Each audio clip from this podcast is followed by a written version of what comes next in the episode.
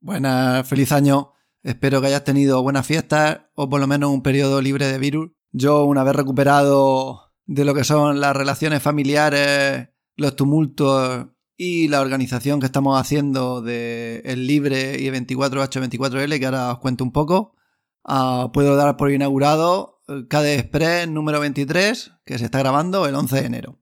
Bueno, lo primero es deciros que se está haciendo un nuevo 24H24L, que habrá algún audio con temas relacionados con KDE. Estar atentos a la página web y al feed. Y estáis a tiempo todavía de participar. Si queréis proponer un audio o estar como moderador o como participante, todavía quedan un par de semanas en los que se puede sacar algún tema nuevo. Y luego sobre el libre, supongo que sabréis que este año se hace en Valencia el 24 y 25 de mayo y que la asociación KDE está haciendo unos trámites a ver si conseguimos tener allí presencia. Ya os mantendremos informados cuando haya algo seguro.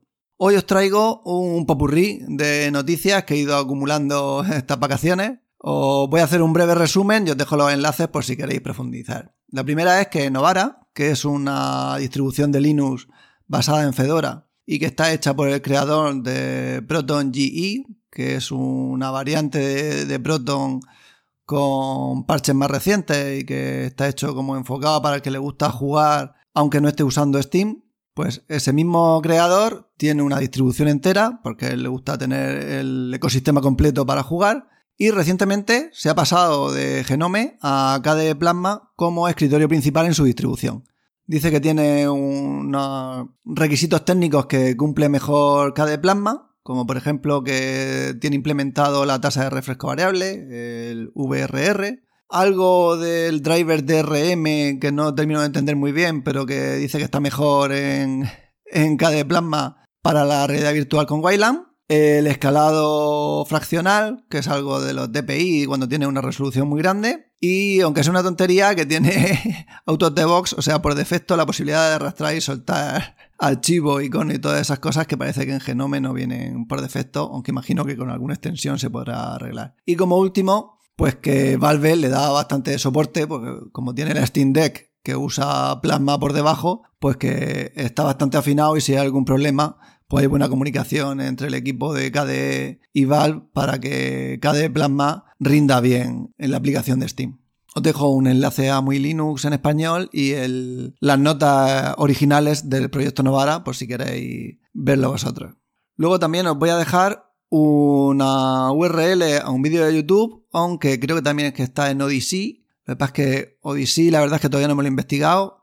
Sé que tiene una parte de software libre, pero hay gente que dice que tiene algo raro. No sé, yo os dejo las dos opciones y vosotros elegís con qué mal quedaros. La cosa es que este vídeo, que se dice en inglés Why isn't every Linux distro shipping KDE? O sea, ¿por qué no están todas las distribuciones de Linux con KDE por defecto? Porque hace un repaso Brody Robertson. La verdad es que está bastante bien, es bastante dinámico.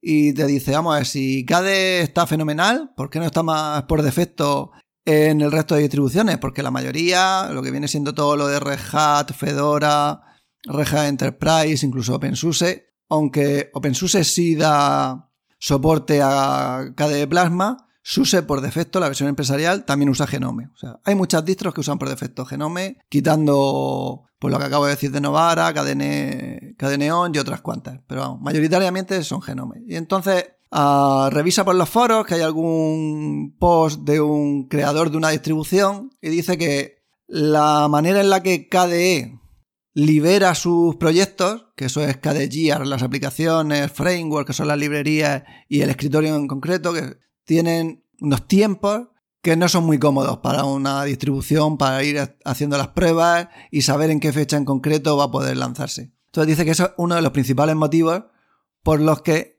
muchas distribuciones dicen, mira, esto es muy complicado, Genome lanza estas dos veces al año y que si siempre en el mismo mes, con lo cual como es más predecible, uso esto.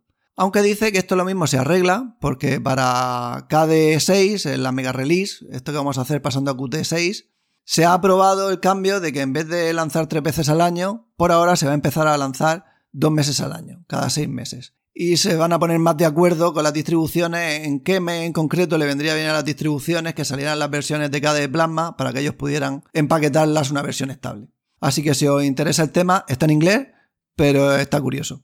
Luego también quería deciros que al respecto de KD Plasma 6 sigue el fundraising, la recogida de fondos, que la verdad es que va bastante bien, se están logrando los objetivos, pero que nunca sobra gente. Si estáis dispuestos a donar tiempo en algún, algún tipo de trabajo que podáis hacer o dinero, sigue la campaña de recogida de colaboradores, os dejo el enlace. También quería hacer un, un copy-paste de un artículo que ha hecho Víctor HCK. Yo lo voy a resumir aquí y os pongo el enlace. Pero que está muy bien porque son tips que a veces se te olvidan o gente que ha llegado nueva a la distribución no sabe qué se puede hacer.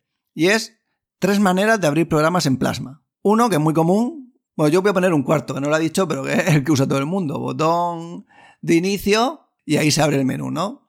Pues otras tres maneras para hacerlo más rápido es, tú puedes pulsar la tecla super y entonces se te abre ese menú. En inglés se llama kickoff, pero es el menú de inicio. Eso en realidad lo que habla es un car runner, porque ahora mismo por debajo es lo mismo, pero vamos, es el menú de inicio y tú ahí puedes escribir la aplicación que quieres. Luego puedes lanzar car runner, que es lo que se te abre arriba o en el centro de la pantalla, lo puedes configurar, que por defecto es al F2 o al barra espaciadora, que es lo que yo uso. Eso, por supuesto, es configurarme en plasma la combinación de teclas que tú quieras, pero que por defecto, si haces eso, se te hable un desplegable y tú ahí puedes escribir la aplicación o 500 cosas más que puedes activar o hacer ahí.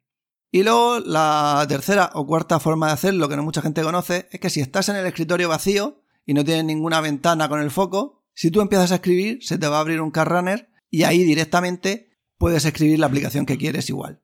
Como penúltima noticia, os pongo el enlace al artículo de Muy Linux, en la que han hecho una encuesta de el uso de sus usuarios, visitantes, no sé, la gente que, que se mete en Muy Linux, todos los años hacen una encuesta y en esta preguntaban sobre qué entorno de escritorio usaban.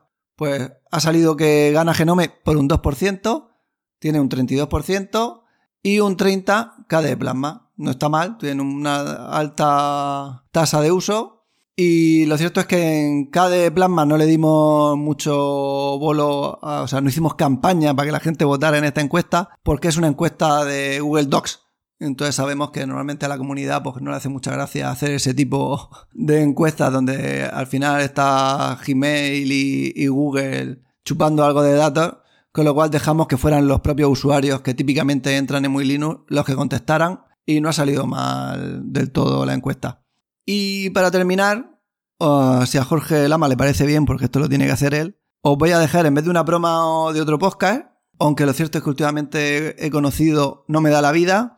Si os gusta el desarrollo web, os lo recomiendo, porque son dos chicas, una que creo que es de aquí, de Cartagena, que yo empecé a escucharla ahora, pero creo que el podcast ha subido como la espuma y están súper pro. Yo es que estoy por los primeros episodios poniéndome al día, pero está muy, muy interesante, muy dinámico. No hablan solo de desarrollo, también hablan de burnout, de los problemas de las mujeres en los entornos hipermasculinizados. No sé, un podcast que me ha gustado, os lo recomiendo. Pero lo que os iba a decir es que como final de episodio, si Jorge Lama le parece una buena idea, os voy a dejar una cancioncilla, unas cosas de estas que hace Jojo, que en esta ocasión es Amo a Plasma. Con esto os dejo y hasta el próximo episodio.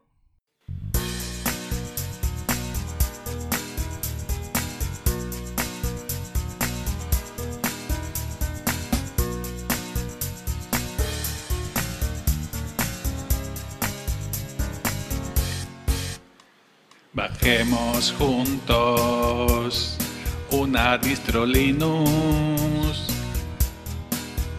y tiremos el Windows por la ventana.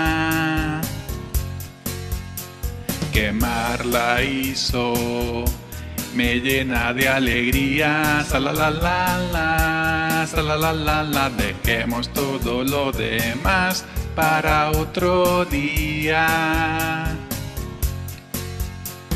Ya voy a instalarte, pongo todo de mi parte y uso Gpartes para espacio titudarte. Amar es ponerte la ARS con entorno plasma sin tener que esperar. Amo a plasma, tanto que le pido matrimonio. Amo a Plasma. Plasma. Me libera de todos mis demonios. No voy a arrancar más Windows, que lo destruya, si seré yo. Joven, recuerda que Linux nace del respeto, que no hay nada más hermoso en una PC que ponerle software libre. Ese momento maravilloso, que es la liberación de tu hardware. Tu paciencia tendrá recompensa. Amo a Plasma, tanto que le pido matrimonio. Amo a Plasma, me libera de todos mis demonios. Amo a Plasma. tanto que le pido matrimonio. Plasma. me libera de todos mis demonios. No voy a arrancar más Windows, que lo destruya, si seré yo.